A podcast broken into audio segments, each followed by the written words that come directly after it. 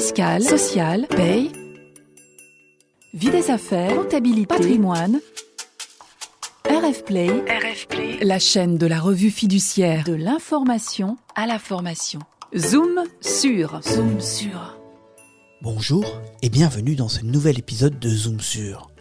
Aujourd'hui, Frédéric Roseau, rédactrice en chef de la revue RF Social, revient sur les possibilités de refuser la réintégration d'un salarié après qu'il ait été licencié. Zoom sur. Lorsqu'un licenciement a été jugé sans cause réelle ou sérieuse ou jugé nul, il arrive que la réintégration du salarié soit envisagée. L'employeur ou le salarié peuvent-ils refuser cette réintégration? Pas toujours. Et la réponse varie selon que le licenciement a été jugé sans cause réelle et sérieuse ou alors qu'il a été jugé nul. Alors, si on se positionne sur un licenciement sans cause réelle et sérieuse, le juge peut proposer la réintégration du salarié. L'employeur peut refuser, le salarié peut refuser. La conséquence, ça va être que s'il n'y a pas de réintégration, l'employeur va verser des dommages et intérêts au salarié qui sont calculés en fonction d'un barème légal.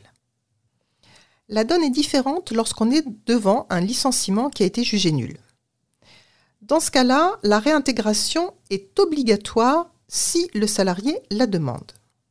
L'employeur garde une possibilité de refuser, mais pour cela, pour avoir le droit de refuser, il faut qu'il rencontre une impossibilité matérielle.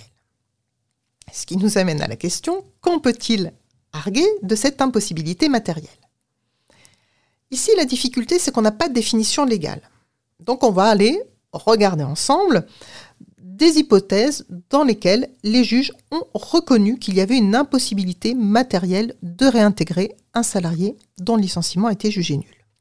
Cette impossibilité matérielle, elle était reconnue, par exemple, lorsque l'entreprise a fait l'objet d'une liquidation judiciaire. Ça paraît imparable. Autre possibilité, d'impossibilité matérielle, c'est une hypothèse dans laquelle le salarié dont le licenciement a été annulé a commis en fait des actes de concurrence déloyale.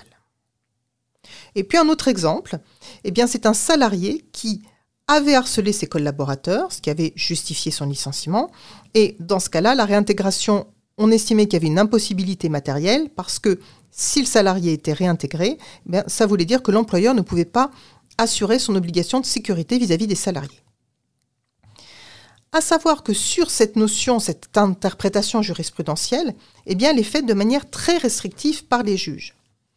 Et c'est pourquoi il y a des cas où elle n'a pas été reconnue, des cas que je vais vous citer. Par exemple, une entreprise qui connaît des difficultés économiques et qui doit procéder à de nombreux licenciements économiques, eh bien pour autant, les juges n'admettent pas que cela constitue une impossibilité matérielle de réintégrer le salarié.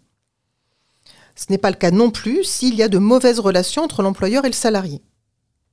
Et ce n'est pas le cas non plus si le salarié qui a été licencié, dont le licenciement a été jugé nul, a été embauché par ailleurs par un autre employeur, eh bien ça ne constitue pas pour les juges une impossibilité matérielle de le réintégrer dans l'entreprise qu'il avait licencié. Donc, imaginons un licenciement qui a été jugé nul. La réintégration, on ne peut pas la refuser, donc elle a lieu qu'est-ce qui va se passer? Eh bien, le salarié va retrouver son poste, ou si son poste n'est pas vacant, un poste équivalent, avec un même niveau de rémunération, un même niveau de qualification et des perspectives de carrière similaires.